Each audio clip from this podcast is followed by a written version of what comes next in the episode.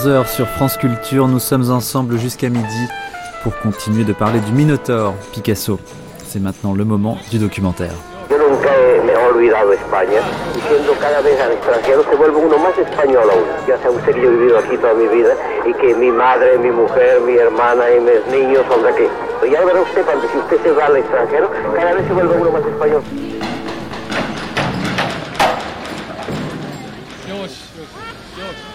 Picasso est l'imaginaire de l'Espagne. C'est la peinture des maîtres ibériques qui l'ont précédé.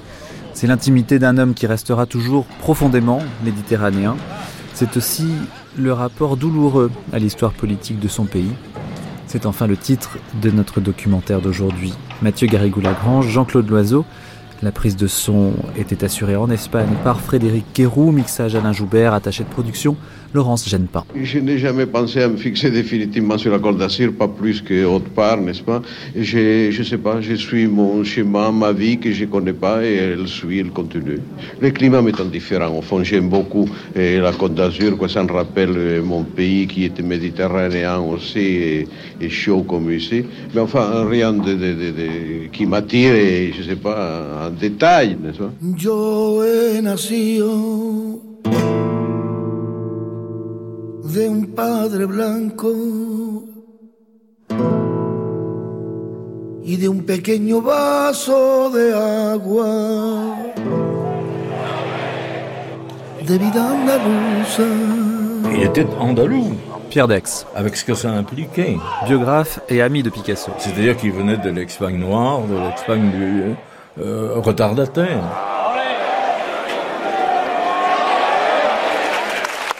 La corrida et la tauromachie, c'est le centre, euh, c'est l'Espagne. Marie-Laure Bernadac, conservatrice générale du patrimoine, chargée de l'art contemporain au Louvre.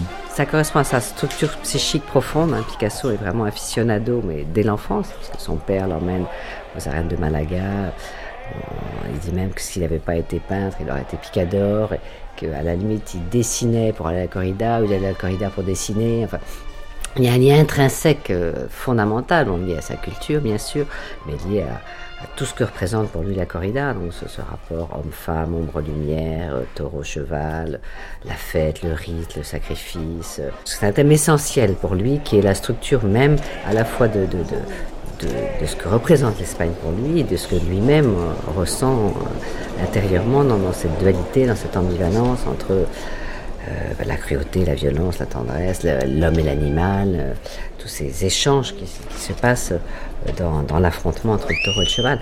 Donc ce n'est pas un hasard, la corrida certes traverse toute son œuvre, on la voit au tout début, on la voit à chaque fois qu'il va en Espagne, dans les années 30, et au moment de Guernica, hein, Guernica c'est quand même un taureau au centre et un cheval blessé. On sait que lorsqu'il était tout petit, son grand-père ou son oncle le menait à la corrida à, Malaga et que quand on lui demandait ce qu'il voulait faire plus tard, il disait picador. Lucien Clergue, photographe et ami de Picasso. Parce que c'est son époque, il ne faut pas oublier qu'il est né avant l'autre siècle, euh, la vedette c'était le picador. Et donc euh, ça l'impressionnait beaucoup. La deuxième chose, c'est que les corridas à cette époque-là, dans les années 50, commençaient beaucoup plus tôt, à 4 heures l'après-midi. Il y avait donc un très gros soleil et des ombres très marquées.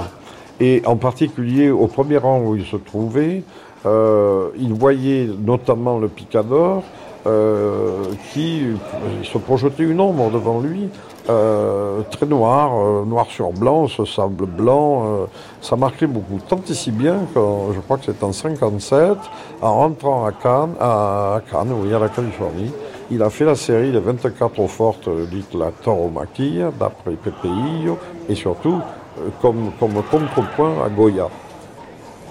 Geneviève Laporte.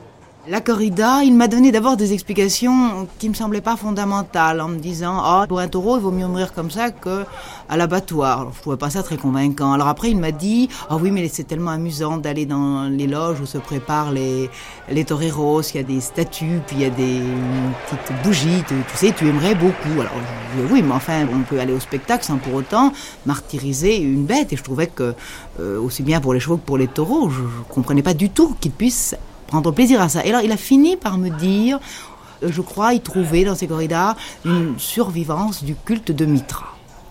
Je pense que ce culte solaire est une chose très importante dans la vie de Picasso. Dans, enfin, toutes les dédicaces qu'il a pu me faire, ou presque, enfin, dans beaucoup de dédicaces, le mot soleil revient. Il m'a, enfin, autre chose, en me disant, à partir de son mépris de l'argent, enfin, si les choses que j'aimais pouvaient s'acheter il y a longtemps que je serais ruiné, et il me donnait comme exemple le soleil.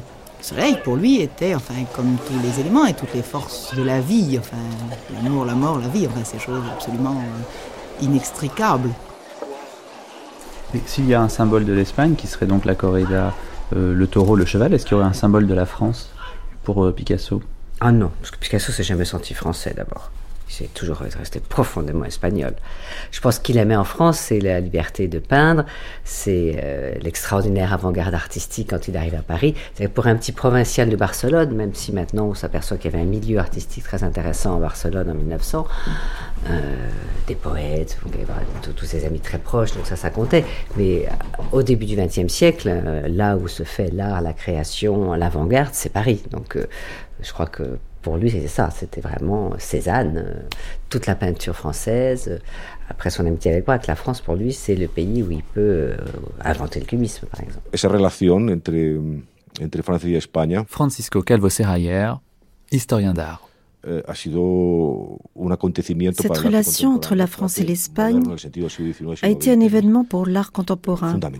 Pour l'art moderne du XVIIIe et XIXe siècle. Elle a été fondamentale pour les Espagnols car Picasso n'aurait pas existé sans son séjour à Paris et sans les relations qu'il a établies à Paris. Picasso s'est instruit à Paris. Non seulement eh, picturalement, mais aussi intellectuellement. Y bueno, pues, en fin, ¿qué vamos a decir? no? Pues Juan Gris, ¿no? Julio González. eh, C'est la même eh, chose pour Juan Gris, mismo, Julio González, que realmente Miró, eh, Dalí. que Francia los acoja. La. France les accueille los integre ¿no? en, en ese et les intègre dans ce fantastique euh, développement de la modernité artistique. es, es decisivo, ¿no? Ellos aportan C'est décisif. Cosas, N'est-ce eh, pas? evidentemente, pero Ils apportent pero des choses, bien évidemment. que Mais je pense que l'art moderne aurait été différent s'il n'y avait pas eu ces liens établis avec euh, l'avant-garde historique de la première moitié du XXe siècle entre la France et l'Espagne. Aussi, je pense que ce qui a été très important pour lui, c'est euh, le paysage espagnol, le, le non-paysage espagnol. Carmen Jiménez, organisatrice de nombreuses expositions Picasso. Le soleil, c'est un pays à énormément de soleil, beaucoup de contrastes. Et, c'est un pays quand même très blanc et noir, l'Espagne. Et ça, il s'en est beaucoup imprégné. Je crois que ça, ça a été très fondamental. La lumière de ce pays et aussi la, construction. La construction, ici, vous pouvez faire des kilomètres entre, par exemple, Madrid et, l'Andalousie. Et le paysage, c'est pas comme la France. hein. C'était très aride. C'est pas vert, c'est pas comme Cézanne, comme Matisse. Ça, c'est notre ami Gertrude Stein qui, qui a écrit ce, ce joli, ce, ce beau livre sur, sur Picasso, qui dit chaque fois qu'il vient en Espagne, il, euh, il devient blanc et noir. Voyez-vous, la couleur euh, part de lui, devient espagnole, parce que l'Espagne, c'est blanc et noir. C'est les femmes sont euh, habillées, surtout à l'époque, tout en noir. Vous ne verrez pas des paysages parce que l'Église, euh, bien que nous ne soyons pas catholiques, on est marqué par un système catholique. Et l'Église ici, la contre-réforme, elle trouvait que le, paysage était impur. Donc euh, pas de paysage. Et, euh, et pas de nu. Le nu aussi était quelque chose qui était absolument interdit. La, femme au miroir de, de Velázquez, ce nu magnifique, qui d'ailleurs se trouve pas en Espagne, curieusement, il se trouve en Angleterre, à la National Gallery. C'était une commande, c'était pas quelque chose qui s'exposait. Et la, la Mara Desnuda, c'est pareil, c'était quelque chose qu'on avait commenté aussi à, à Goya. Esta levantada por los colectivos de la hermandad, por los nazarenos y por nuestra querida hermandad de San Gonzalo que no pudo hacer estación de penitencia. Y yo quiero al cielo mi Cristo del compás. ¡Todos por igual!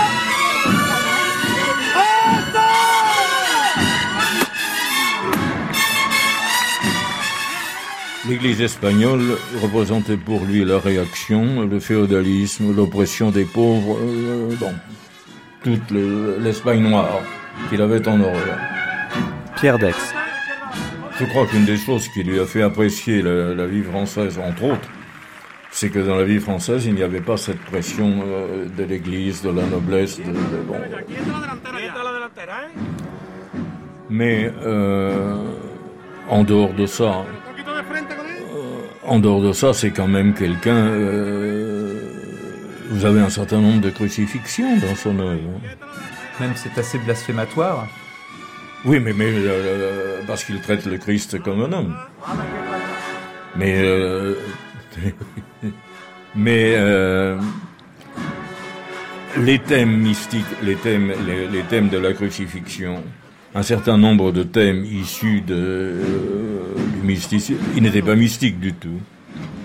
Mais ça faisait partie, si vous voulez, de l'héritage.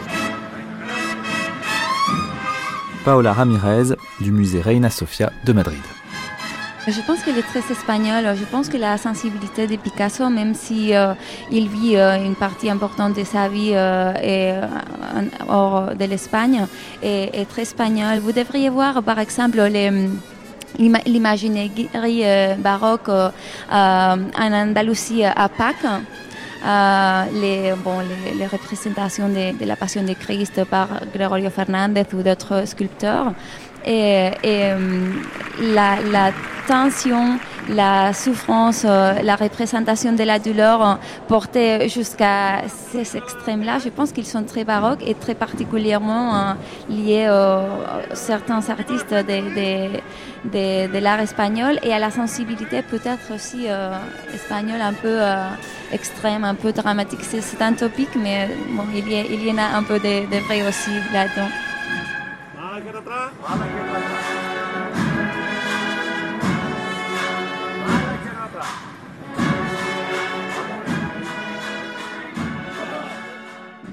C'est lequel votre préféré des livres sur Oh, Picasso c'est impossible de dire. Je vais pas dire que c'est ce que j'ai fait, ça serait un petit peu prétentieux. Marie-Laure Bernadac. Euh, non, j'aime beaucoup le livre sur Dora Maar, par exemple, Dora Maar et Picasso. Ah oui, C'est quelque chose de plus intime et, et de personnel. Et que j'ai très touchée par cette histoire entre Dora Maar et Picasso, et que j'ai beaucoup d'admiration pour, pour le personnage de Dora Maar. Euh, bien sûr, tous les catalogues du musée Picasso, puisque, comme vous le savez, j'ai participé à la création du musée Picasso, donc c'est quand même des vieux souvenirs de, il y a maintenant plus de 20 ans. non, Vous l'avez 85. rencontré Maar Non, jamais. Je lui ai téléphoné plusieurs fois et j'ai eu plusieurs fois des correspondances avec elle, ben, spécialement si on parle des écrits quand euh, j'ai entrepris la publication des écrits de Picasso, parce que je me suis aperçue que dans les archives, parce que pendant dix ans j'ai rangé les archives de Picasso, euh, elle avait parfois recopié elle-même avec sa belle écriture des poèmes de Picasso, soit pour qu'ils soient plus lisibles. euh, et donc je lui ai posé des questions là-dessus et, et on a correspondu, mais elle ne voulait à l'époque personne la voir. C'était très difficile. Elle était déjà enfermée rue de Savoie dans, dans son atelier. Et, et elle avait sa voix toujours très très jeune. Euh, Donc au téléphone on se parlait. Mais bon, elle voulait pas venir au musée, elle voulait pas qu'on vienne la voir. Donc, euh, Et donc dans Guernica, il y a quand même Dora Maar. elle est derrière, c'est-à-dire qu'elle est présente. Elle est surtout la femme qui pleure. On l'a dit, et je crois que euh, c'est pas que elle, mais c'est inspiré un peu par elle et par tout le, désespoir des femmes espagnoles. Dans les études de Guernica, oui, ça c'est peut-être le deuxième livre que- auquel je tiens beaucoup. C'est un livre qui euh, a été fait il y a une vingtaine d'années, qui sont tous les facsimilés des dessins préparatoires de Guernica. Extrêmement bien comme reproduction. Donc on a tout ce laboratoire des images par lesquelles des dessins, des, des études, de, de toute la préparation de cet immense tableau de Guernica. Et euh, on voit qu'il y a énormément de femmes qui pleurent, que c'est un thème vraiment essentiel. Donc, euh, à la fin de Guernica, Picasso refait des femmes qui pleurent, la femme au mouchoir, toutes ces femmes en, larmes désespérées, donc qui, sont, qui vont au-delà, je dirais, du, du, du, du- symbole ou de, du portrait de, de Dora Maar, qui sont vraiment la mère éplorée, quoi, qui sont une espèce de mater dolorosa, de, de femme ayant perdu son enfant pendant la guerre, ou de femme hurlant contre les horreurs de la guerre. D'ailleurs, je trouve que la présentation à ce moment, Reina Sofia, est magnifique. hein. On tombe sur le tableau comme ça, qui est comme un vrai tableau. On a un choc. À chaque fois qu'on y retourne, on a le même choc. Et il y a une salle où sont tous les dessins préparatoires de, de Guernica qui vont du plus petit cheval, euh, très, très timide, fait comme un petit cheval de dessin d'enfant, hein, ou un petit taureau. Euh, tout est centré, en gros, encore une fois, sur la tauromachie et sur euh, ces femmes qui pleurent, et pour en faire ce tableau magnifique.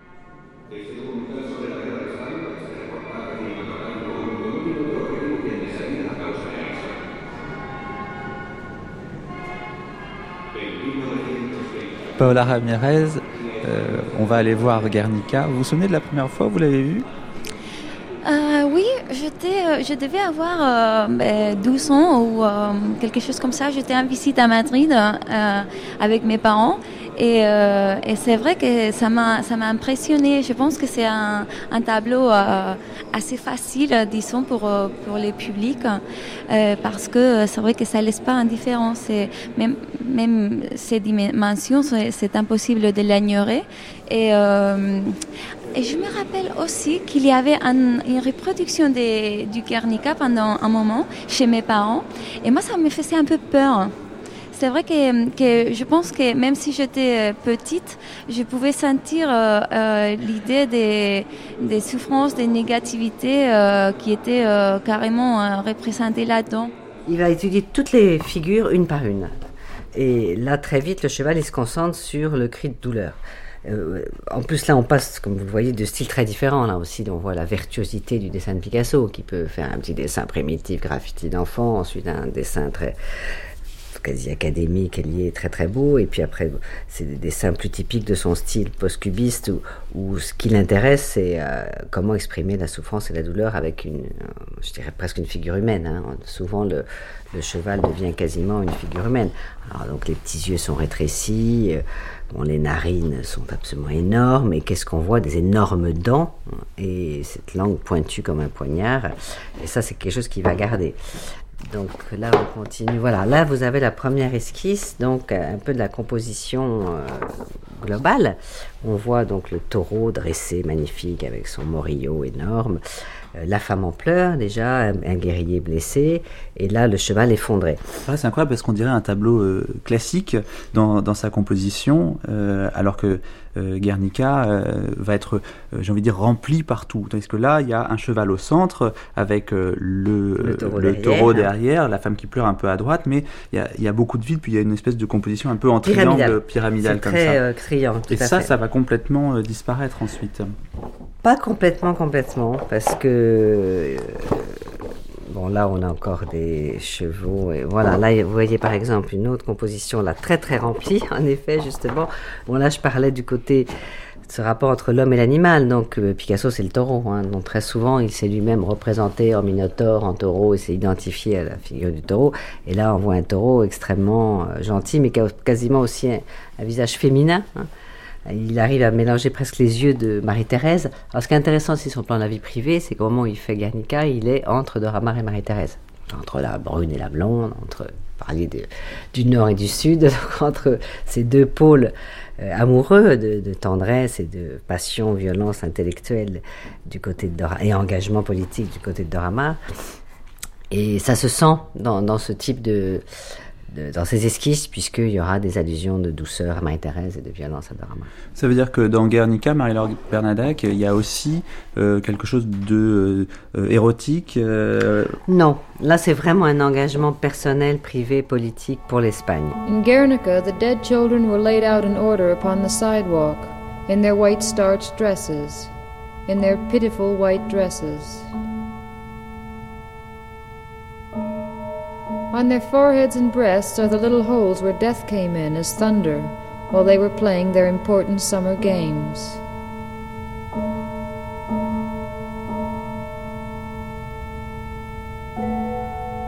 Do not weep for them, Madre.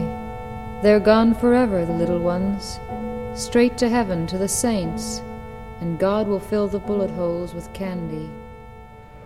Vous le trouvez séduisant, euh, Picasso Pardon Vous le trouvez séduisant, Picasso Comme artiste, oui. Comme homme, euh, non, pas tellement. Pourquoi? Mais bon, euh, ça, c'est plus euh, une opinion personnelle, mais bon, son rapport avec les femmes n'était pas très, très équilibré. Ce serait pas, ce serait pas l'homme, ce serait pas l'homme idéal. Non. Pourtant, euh, beaucoup de femmes semblaient penser que c'était l'homme idéal, puisque après, quand il les quittait, euh, elles n'avaient de cesse que d'essayer de se raccrocher à lui d'une manière ou d'une autre. Mais évidemment, il devait être, il était un génie, euh, il devait être une personnalité euh, euh, très séduisante. hein. Oui, oui. euh, si, euh, si on insiste dans le côté, euh, relationnel euh, de, sa figure, euh, euh, je pense pas qu'il était quelqu'un de, bon, de très positive avec les femmes. C'est évidemment et beaucoup d'elles sont, sorties, sont sorties de, de, ces relations très mal. Les absorber Oui, un peu, un peu vampirique finalement. Oui, oui, il les a absorbés totalement. Mais le, ce qu'il fait avec, quand il était avec Olga n'était pas la même chose que quand il, quand il était avec Maria-Thérèse ou quand il était avec Dora. Mm, ça, c'est très clair, même d'un point de vue euh, visuel, c'est très évident. Si on mettait euh, ces tableaux l'un à côté de l'autre, euh, on verrait très bien comment les caractères et le mode de vie, la façon de, de voir la vie de, de ces femmes et seront très clairement dans ses travaux. moi, je ne pense qu'à l'amour. Je, je ne fais qu'aimer, n'est-ce pas? Aimer l'amour, qu'est-ce que vous pensez des femmes, vous qui les avez tant peintes? Écoutez, j'ai quatre enfants. j'ai quatre enfants. Avec ce que je viens de dire, débrouillez-vous. Alors, Pablo Picasso euh, prenait souvent comme sujet des, des femmes qu'il aimait, on le sait. Euh, qu'est-ce que vous pensez des, des portraits qu'il a fait de vous euh, pendant cette période, Françoise Gillot? Moi, personnellement, je ne me, suis, me suis pas vraiment incarnée moi-même dans ces portraits. C'est pour ça, je pense que, si vous voulez, euh, peut-être que d'autres femmes ont, mis leur ego là-dedans. Moi, pas. Je, suis très contente. Il y a des très beaux portraits, tout ce que vous voudrez, mais enfin, je ne me suis pas identifiée avec ça. Voilà. Et comment vous représentez-il le plus souvent? Oh ben, Il y a eu des choses extrêmement différentes les unes des autres. Le, le premier que qui est assez remarquable, c'est ce qu'on appelle la femme fleur. Puis il y en a eu d'autres. Euh, on peut dire d'ailleurs que à partir du premier portrait qui était le plus idéalisé, petit à petit, je suis redescendue de mon nuage et j'ai pris des formes plus humaines pour, pour lui. Et il y a donc, il y a surtout les, je crois que les plus beaux portraits, disons, c'est dans les années 49, 50, 51 puis après ça, c'est devenu un peu dur, mais c'est moi-même qui m'éloignais déjà en quelque sorte. Comment était-elle cette femme fleur? Est-ce que vous pouvez nous décrire ce tableau? Comme j'étais très mince à cette époque-là, il, a fait le corps de plus en plus mince qui est devenu finalement une tige. Et, euh, comme j'avais une poitrine assez développée à ce moment-là, alors il y a eu ces deux, ces deux sphères, si vous voulez, et puis une grande chevelure. Alors donc, petit à petit, c'est passé du règne euh, humain au règne euh, végétal. Alors il a dit, d'ailleurs c'est drôle parce qu'il a dit que d'habitude il, avait, il avait une tendance à, faire entrer les humains dans le règne animal, mais que pour moi ça allait plus loin, ça allait jusqu'au règne végétal.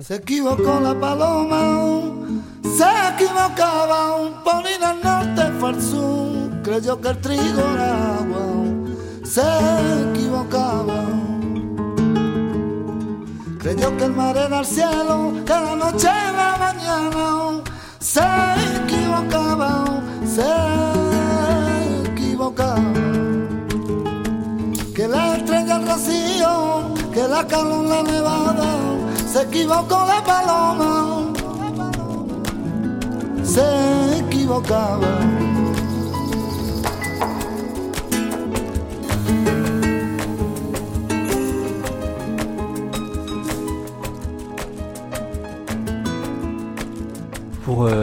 Terminer sur euh, l'Espagne, le minotaure, euh, l'érotisme, les femmes, on a l'impression que dans l'érotisme de Picasso, il y a avant tout le plaisir de la domination.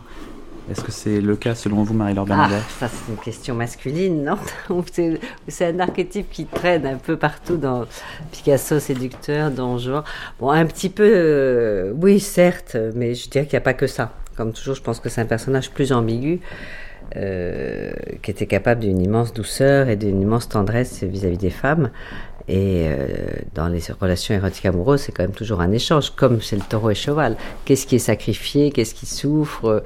Le taureau qui agresse est finalement transpercé, hein, celui qui vous fonce dessus, ou à ce moment-là, le taureau est comme une femme, avec sa jupe de cap rose, avec ses, ses bas, avec ses petites ballerines.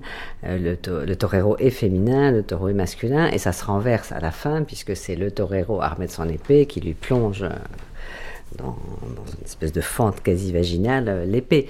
Donc, euh, je crois que dans les rapports amoureux que Picasso et érotiques que Picasso pouvait avoir avec les femmes, il y a aussi cet échange. c'est ce qui fait l'intérêt de l'érotisme. S'il n'y a que un, un- un sens unique, euh, il n'y a pas d'érotisme. Vous pensez que Picasso a été vu de manière très masculine et que quand on est une femme, on le voit différemment?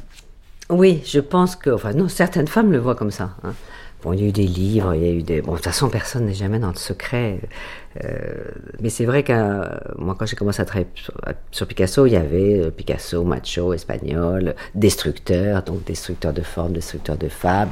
Et, et il y a toute une suite de vies tragiques après Picasso, hein, de suicides, de folie. euh, parce que je crois que c'est un personnage hors du commun, hein, qu'on est quand même dans une personnalité, tant sur le plan artistique que sur le plan humain, qui euh, dépasse les catégories ordinaires. Donc forcément, ça fait des éclats et, et des répercussions émotives beaucoup plus importantes. Euh, moi, j'avais un peu, quand j'ai commencé à travailler sur les archives, donc j'ai essayé de me débarrasser un peu de cette idée-là, parce que j'ai vu aussi un autre Picasso. Qu'est-ce que vous avez vu comme autre Bah, un Picasso Picasso qui pouvait être extrêmement tendre, extrêmement drôle, certes euh, violent parfois, euh, mais amoureux des femmes, euh, vraiment amoureux de la femme. Et euh, donc ça ne veut pas dire uniquement de la domination, ça veut dire aussi une soumission à- au pouvoir. Je veux dire, là aussi, je crois que aussi capable d'amour, hein, vraiment très très. Pour lui, il dit souvent au fond, il n'y a que l'amour. Donc euh, et ses écrits, donc, ils sont à la fois des poèmes, un journal intime, une espèce d'écriture automatique, donc il parle à la fois des tableaux, des couleurs, de la guerre, de la tauromachie, de ses souvenirs d'enfance, de la nourriture, de la crucifixion, enfin de tout ce qui euh, son, œuvre, mais il parle de lui, et il y a des poèmes amoureux, il y a des, des choses tendres aussi sur Ma- Maya, sa petite fille, euh, sur la naissance, sur la maternité, donc ça vous donne une image plus globale de, quelqu'un qui est... euh, je dirais, une espèce de personne très très totale qui inclut autant de sadomasochisme, de féminin, de masculin, qui inclut toutes les dimensions dans sa personnalité. Donc c'est pour ça que ça m'énerve un petit peu quand on le voit que du côté macho.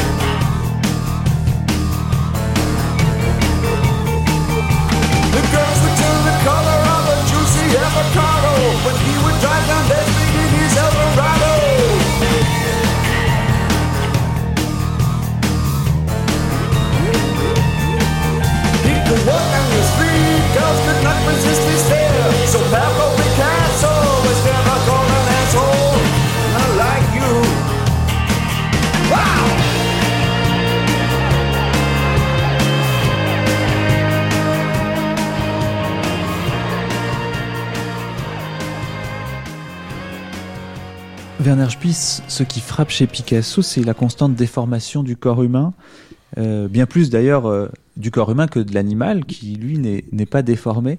J'imagine que vous vous êtes euh, interrogé sur la personnalité de cet homme qui déforme les corps humains et notamment les corps des femmes qu'il aime. Oui, la déformation de la forme qu'il aime, c'est une expression de sa passion, de la façon de s'approcher d'un corps. C'est psychologiquement euh, explicable. Qui ne touche pas les animaux et qui ne déforme pas les enfants, c'est aussi explicable. Hmm? C'est très intéressant au moins de voir les libertés que se permet Picasso en face du corps féminin. Est-ce qu'il est par ailleurs attiré par le monstrueux? Moi, je, je crois, il n'y a pas de monstruosité chez Picasso. Le fait qu'il euh, répète toutes les formes qu'il déforme à des degrés vraiment qui vont de 1 à 100, toutes les formes, les visages, euh, exclut de porter un jugement, comment dirais-je, moral sur une tête ou sur un corps, sur un visage. La seule exception que je trouvais, c'est finalement la tête de Franco dans Songe et mensonge de Franco. Là, il lui donne vraiment la forme d'un excrément.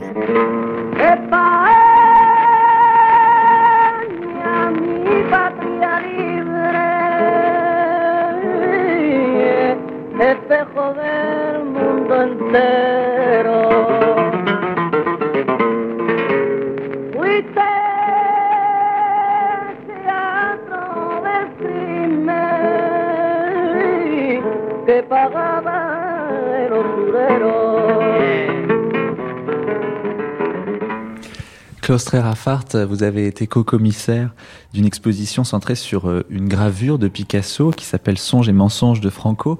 Qu'est-ce que c'est que cette euh, gravure qui est très importante euh, dans son rapport à l'Espagne? Euh, ça, c'est ces gravures, c'est une anomalie dans l'œuvre de Picasso. C'est la première fois que Picasso, avec son art, entre directement à la politique pour aider la cause répu- du gouvernement de la République espagnole. C'est ça la grande importance de cette œuvre. Plus que l'esthétique euh, même de, de les estampes, c'est euh, l'engagement euh, qui fait Picasso avec euh, le gouvernement de la République espagnole. Alors qu'est-ce que c'est que cette gravure? Qu'est-ce qu'on y voit? C'est une bande dessinée. Il y a 18 vignettes qui racontent une histoire. Et chaque vignette euh, raconte cette, euh, les aventures de ce que je appelle dans la première estampe les parodies du général et dans la seconde, j'aime le définir comme le désastre de la guerre. Donc il le ridiculise. Oui. Euh, à quel moment est-ce que ça arrive exactement dans le déroulement de la, de la guerre civile, euh, ce dessin-là? Ça arrive en 1937, au début de, presque de la guerre. Est-ce que c'est une commande de la République espagnole ou est-ce que c'est lui qui décide de donner euh, cette gravure-là et de Euh. faire ce, ce soutien actif à la République? Le gouvernement de la République, il a fait euh, directeur du musée de Prado en septembre 1936. Ça c'est un symbole en fait très fort parce qu'il il est en France, il peut pas diriger Ah oui, le oui, Prado. bien sûr. Mais il y a des, des lettres qui disent euh, à, à Picasso qu'il demande qu'il se traslade à Madrid pour faire de directeur. Euh, C'est Josep Renau, qui était alors directeur général des Beaux-Arts, et même euh, Wenceslau Roses, il a fait des lettres qui dit euh, Viens-nous à, à Madrid à faire de directeur du Prado, mais Picasso jamais voyagé. Non. Et pourquoi il ne vient pas Picasso? Euh, parce que je pense que Picasso, il était très honoré de ce titre. Il le dit. Et beaucoup de- d'occasions dit Moi, c'est le directeur parce qu'encore, je suis, parce qu'aucune personne m'a dit que je ne le sais pas. Oui, il se considérait directeur Ah oui, euh, jusqu'à la fin de sa vie du Oui, Prado. ben, euh, avec un peu amusant, non C'est le commentaire, mais euh, il aimait ce titre. Il était un espagnol jusqu'au bout des ongles. Pierre Dex. Le français était devenu sa langue de communication parce qu'il avait choisi d'habiter en France.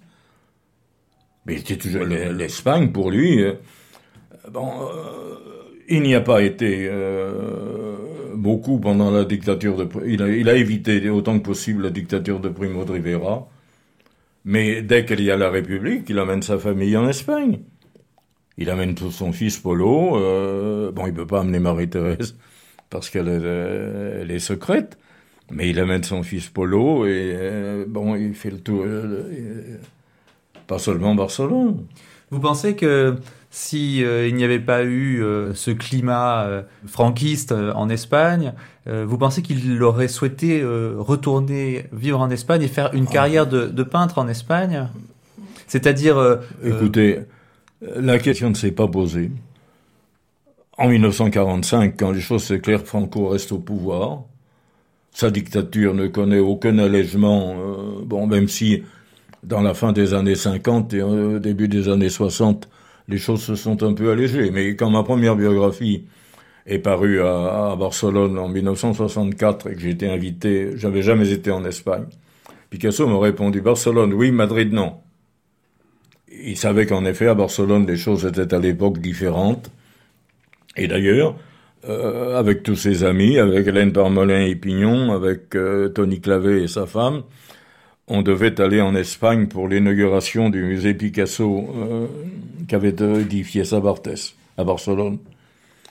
Il y avait déjà tout, les, les- tout était retenu, euh, les places d'hôtel, les billets d'avion, etc. Et puis Franco a ouvert le procès contre les nationalistes basques, et dans la nuit, Picasso a, tout annulé. ah, même Picasso devait aller à Barcelone? Pardon? Non, Picasso n'y allait pas. Ah oui, il envoyé tous ses amis, et quand il a appris le procès contre... Il il a tout de suite tout à fait stoppé. C'est-à-dire ne- euh, L'Espagne noire, euh, l'Espagne de Franco, l'Espagne de Primo de Rivera, tout ça, Et l'Église euh, restait pour lui des, des choses avec quoi il ne voulait avoir aucun partage.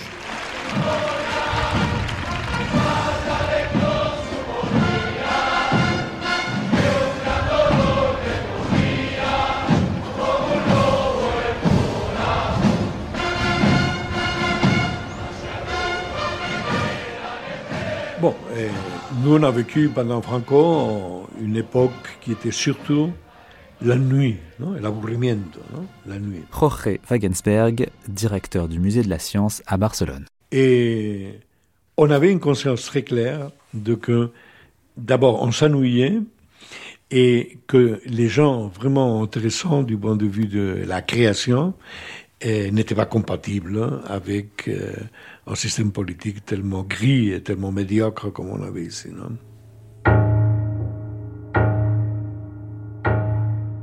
Les profs parlaient de Picasso comme euh, une référence. C'était l'artiste par excellence. C'était l'artiste, et même à ces, à ces périodes-là, je parle des années peut-être euh, 60. Johan Fontcuberta, photographe. Euh, on aimait parler de Picasso parce qu'il y avait aussi euh, une dimension politique. C'est-à-dire, c'était un, un des noms interdits dans les régimes, pour les régimes euh, du moment. Et alors, euh, c'était une façon de d'évoquer d'un côté euh, la, la, la, situation euh, de, de, de, la dictature et de l'autre côté euh, les symboles de la liberté.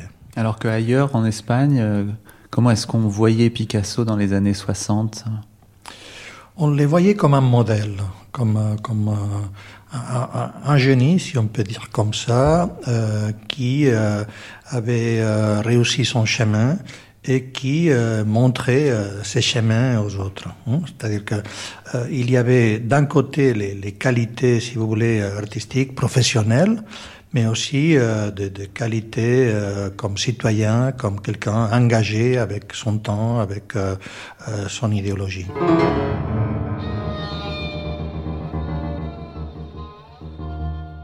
La, la situation est très très difficile.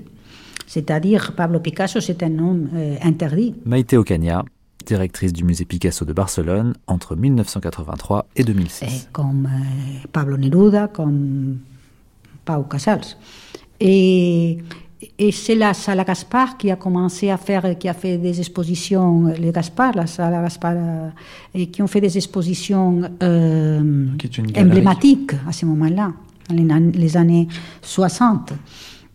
Et euh, il y avait les, les, secrétaires de Picasso, Sabartés, qui était catalan, copain de Picasso de, de jeunesse. De, après, il a disparu pendant beaucoup d'années et à partir de l'année 35, il est devenu secrétaire de Picasso et d'une fidélité énorme. Et euh, il, a, il avait une collection de gravures et de portraits de Picasso et lui, il a pensé de faire, qu'est-ce qu'il allait faire avec sa collection? Et il a dit, écoute, je pense faire une chose à Malaga. Et Picasso lui a, parce que tu es né à Malaga. Il a dit, et Picasso lui a dit, pourquoi pas à Barcelone? Parce que tu es de Barcelone. Nous nous sommes connus à Barcelone. Et Barcelone, c'est un peu la ville qui m'a donné les traits de sortie pour, euh, euh, pour la banque. Ça, c'est là. Et alors, euh, ils ont entré à Sabartés avec des, des personnes de la municipalité de Barcelone, le directeur des anciens musées d'art, euh, qui était une personne très érudite, avec les Gaspard, euh, les, marchands de Picasso à, à, Barcelone. Et ils ont commencé à faire comme un lobby, pour dire, si on peut dire un lobby dans le bon sens, pour euh, faire un musée Picasso à Barcelone.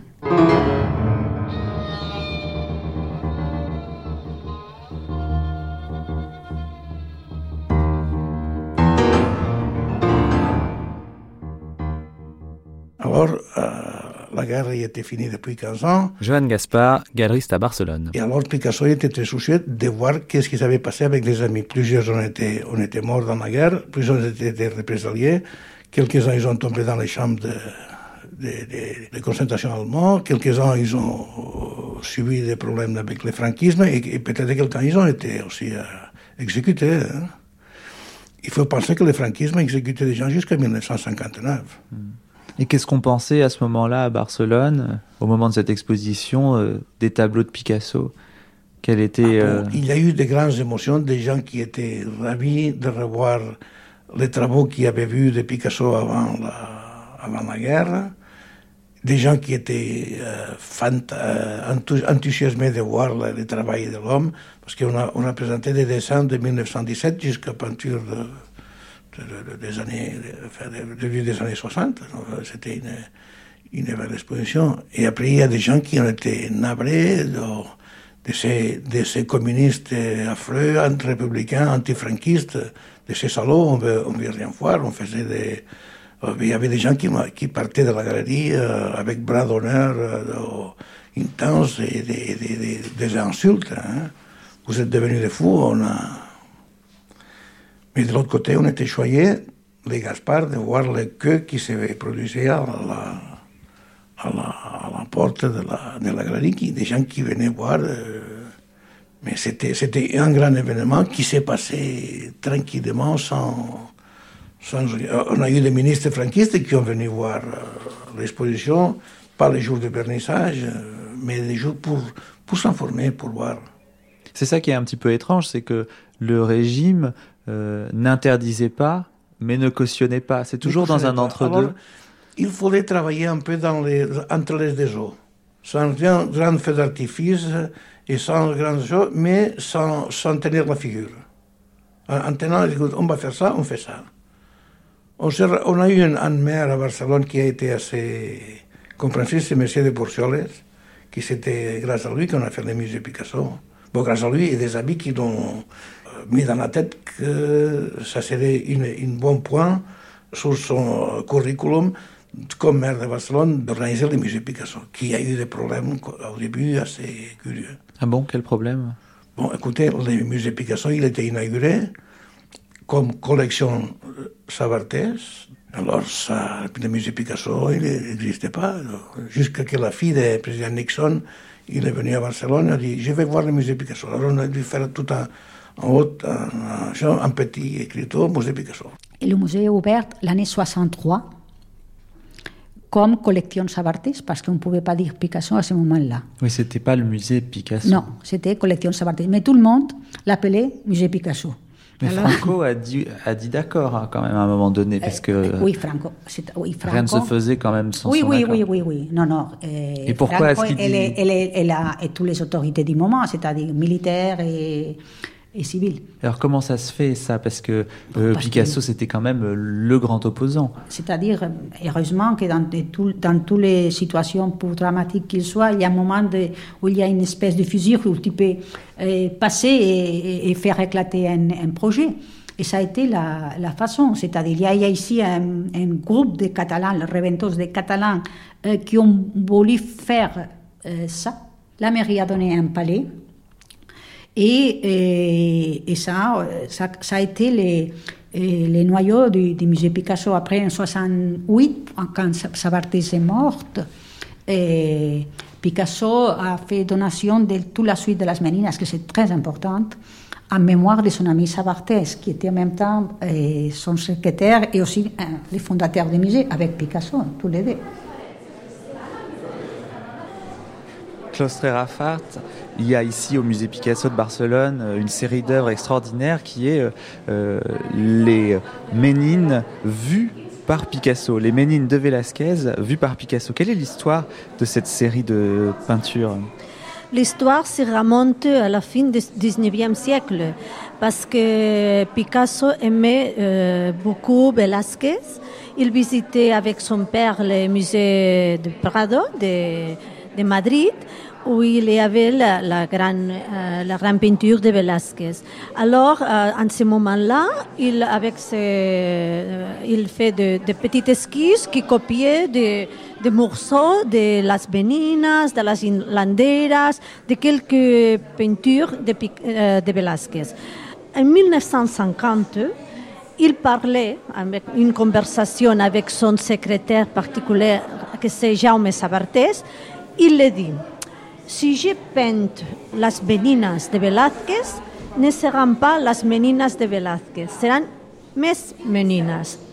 Ça, c'est comme une conversation un peu prémonitoire, parce que dans le 1957, c'est-à-dire sept ans après, euh, ces conversations, il les peint.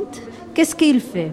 Il a cannibalisé l'œuvre, il l'a intériorisé, il l'a euh, assimilé et après euh, il a vomi son propre Meninas. Francisco Cabo Serrayer, euh, comment se fait-il qu'à un moment donné dans la vie de Picasso, il s'enthousiasme pour les Ménines et en trois mois d'août à décembre 57, euh, il va peindre euh, plus d'une cinquantaine de variations sur les Ménines? Yo creo que, claro, la- Las Meninas es un cuadro muy importante en la historia del arte, pero particularmente en el siglo XX, ¿no? Bien sûr, Les Ménines est un tableau très important dans l'histoire de l'art et plus particulièrement au XXe siècle. Il a fasciné des artistes très divers, non seulement des peintres, mais aussi des sculpteurs comme euh, Richard Serra. Picasso, Ce eh, tableau de Picasso révèle une conception moderne de l'espace.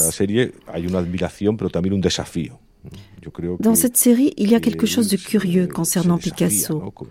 Il y a de l'admiration. Mais c'est aussi un défi. empieza como a no solamente a trocear manteniendo el Je esquema pense visual, qu'il pero que de défie repente a sacar Velázquez. como fragmentos que son de Il commence non seulement à couper en morceaux le tableau en gardant le schéma manera, visuel, eh, no mais tout à coup il tire des fragments qui donnent un premier plan. eh, D'une part, il analyse le tableau dans le détail, eh, mais despedazamiento il y a aussi l'idée que cette fragmentation est une sorte de décomposition eh, du tableau. C'est très eh, riche. Je pense que c'est un tableau très riche. eh, Picasso n'a pas une position d'analyse dans ce tableau, mais il a en tout cas un thème de fascination ambivalent, d'amour et de haine pour cette œuvre extraordinaire qu'il aurait bien aimé peindre. Eh, volverlo a pintar de forma distinta, Alors il essaie de la repeindre différemment. Il y a beaucoup de choses qui se mélangent dans cette série.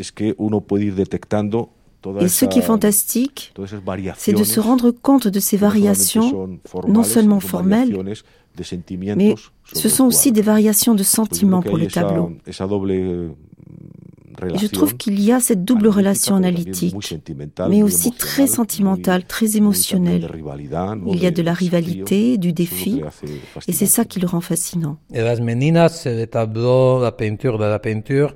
Michael Barcelo, peintre. Bien sûr, le choix de se confronter à cette œuvre-là, ça implique, c'est comme une sorte de vendetta avec l'Espagne, n'est-ce pas? C'est la, la vengeance absolue de cette frustration terrible. Et puis, c'est de se confronter à l'histoire de la peinture et à, et à en particulier. Et puis, c'est d'une extrême liberté formelle, de peinture faite d'une, souvent d'une seule journée. Et cette idée de série, extrêmement moderne, n'est-ce pas? Comme Cette, cette idée de série qu'on a la peinture après, euh, oui, les peintres, disons, tous les peintres minimalistes n'existeraient pas sans cette idée de série que Picasso inaugure avec ce tableau. J'aime bien l'idée que c'est de la même manière que la Californie devient Las Meninas et l'Espagne entre dans, puisqu'il ne peut pas aller en Espagne, l'Espagne entre dans son atelier. Oui, l'atelier, c'est toujours l'espace mental. Et on dirait c'est sol y sombra. Ici, c'est sol y sombra, ¿no? C'est comme une, une tauromachie. Eso, eso, ahorita.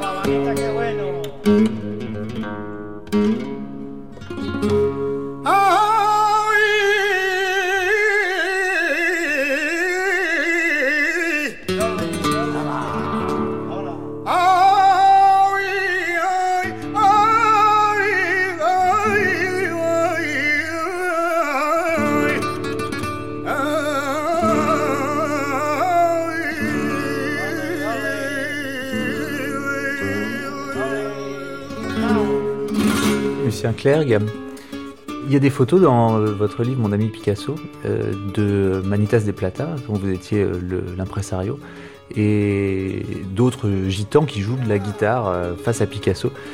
Quel était son rapport avec les gitans En quoi, dans son imaginaire, ça pouvait avoir une importance? Je pense que c'était un peu l'Espagne qui venait à lui, si vous voulez. Bon, le flamenco, je ne sais pas s'il en était particulièrement fou. Euh, à Barcelone, il y en avait, mais c'était pas le flamenco de Séville. Hein. Euh, c'était autre chose, mais euh, il a fréquenté les cabarets, tout ça, mais je pense qu'il devait fréquenter à Barcelone des cabarets plus littéraires, plus euh, des peintres, tout ça. C'était peut-être pas tellement le flamenco. Puis, disons la vérité, il n'aimait pas la musique. Hein, c'est connu. Euh, bon. Alors, mais Évidemment, les gitans avaient ce côté. Alors, d'abord, ils se parlaient catalan. Alors, c'était sympathique, ils retrouvaient sa langue. Alors, bon, ils pouvaient se dire des choses que personne ne comprenait rien. Et, et, voilà, quoi, je vous répète. Puis alors, il faut dire quand même que Manita, c'était un génie de la guitare. Ce qu'il faisait, ça impressionnait Picasso, parce qu'il voyait bien techniquement que ce qu'il faisait était insurpassable. Et donc, ça le mettait à son niveau, quoi. Euh, D'ailleurs, on avait fait une fête pour eux euh, en 64 qui devait se dérouler chez moi. Et euh, on attendait Picasso, ce moment-là, le téléphone sonne. Et j'ai Picasso au téléphone, qui me dit ah, Qu'est-ce que c'est cette histoire? Il paraît que tu m'attends chez toi. Je dis Oui, ne, bougez pas. Et crac, je colle le micro, le, téléphone dans la guitare de Manitas. Et je reprends le téléphone, je dis alors qu'est-ce que vous en pensez? Il me dit venez tous à l'hôtel. Ben, je dis on est, on est 30. Eh ben ça fait rien, venez tous. Et on est allé euh, à l'hôtel et on a fait la fiesta jusqu'à 2h du matin. Il était fou de joie. Et le temps était vachement inspiré. C'est quelqu'un qui aimait la fête, euh, Picasso? Il aimait la fête d'une certaine façon, mais il fallait pas qu'elle soit préparée.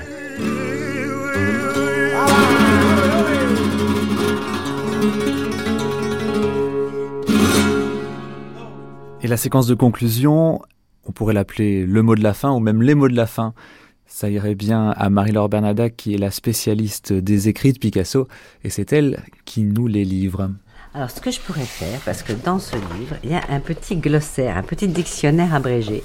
Et justement, vous pouvez regarder à amour, elle, araignée, euh, corrida par exemple. Aujourd'hui, je vais vous écrire une corrida dont vous vous lécherez les doigts pour expliquer que c'est vraiment un thème central. Euh, donc je vais aller à Espagne, puisque vous me parlez de l'Espagne.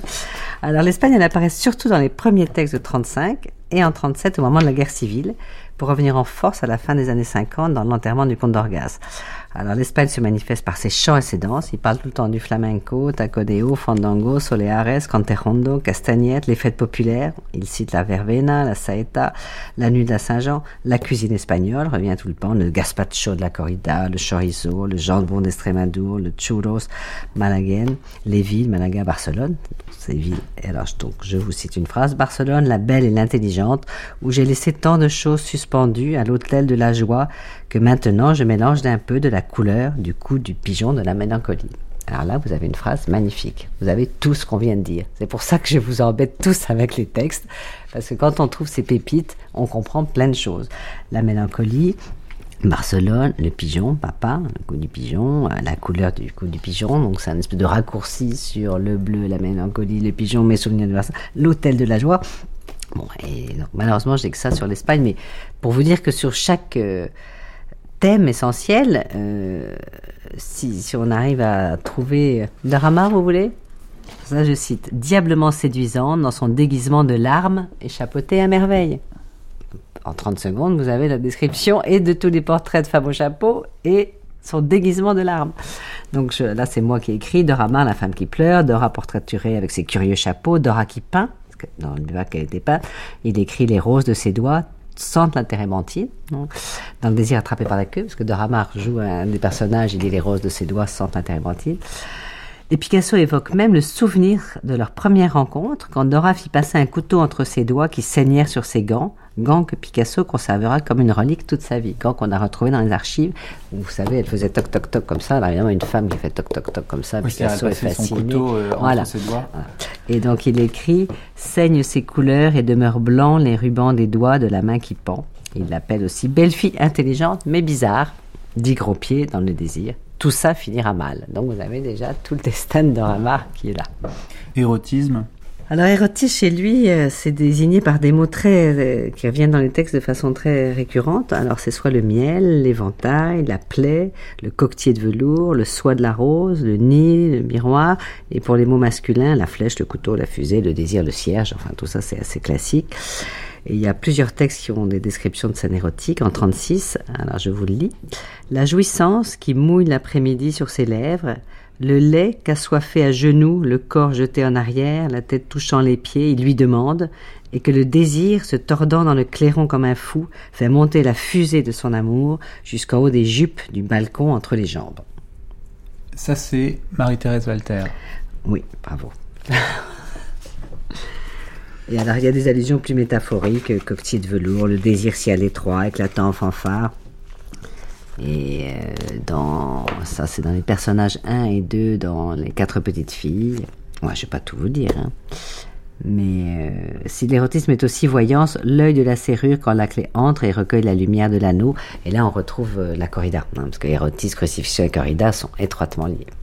Bataille, Michel Léris, tout ça, c'est tout, tout ça, on compris très bien que Picasso incarnait. Parce que là, vous avez par exemple un petit dessin de crucifixion euh, où vous voyez une Madeleine tendue, euh, suspendue aux couilles euh, du Christ avec un picador, euh, une espèce de truc de corrida avec un soleil noir. Là, vous avez des dessins qui évoquent strictement ce qui se passe dans, dans les poèmes.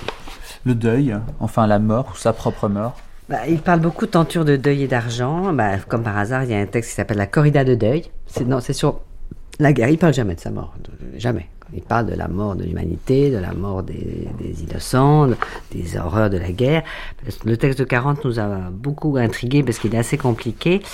Et il est quasiment une mort cosmique. Il s'appelle la corrida de deuil, hein, d'ailleurs. Il y a des allusions au deuil et à la mort, mais c'est la mort des astres, des objets, du monde, plus que des êtres humains. Donc il parle des voiles de deuil. Cite tout le temps le fils des morts, l'enterrement, le cadavre, le cimetière, le cercueil, le corbillard, le drap noir, le blanc et le noir, etc. L'odeur des tripes arrachées par les cornes du soleil. Donc le soleil et le taureau. Il y a de nouveau ce truc. Il y a Mitra, l'odeur des tripes, des tripes du cheval. Enfin bref, euh, c'est un. Je, me replonge toujours avec plaisir dans les textes parce que euh, curieusement, vous avez la réponse à pas mal de questions sur euh, la personnalité psychique de- de Picasso.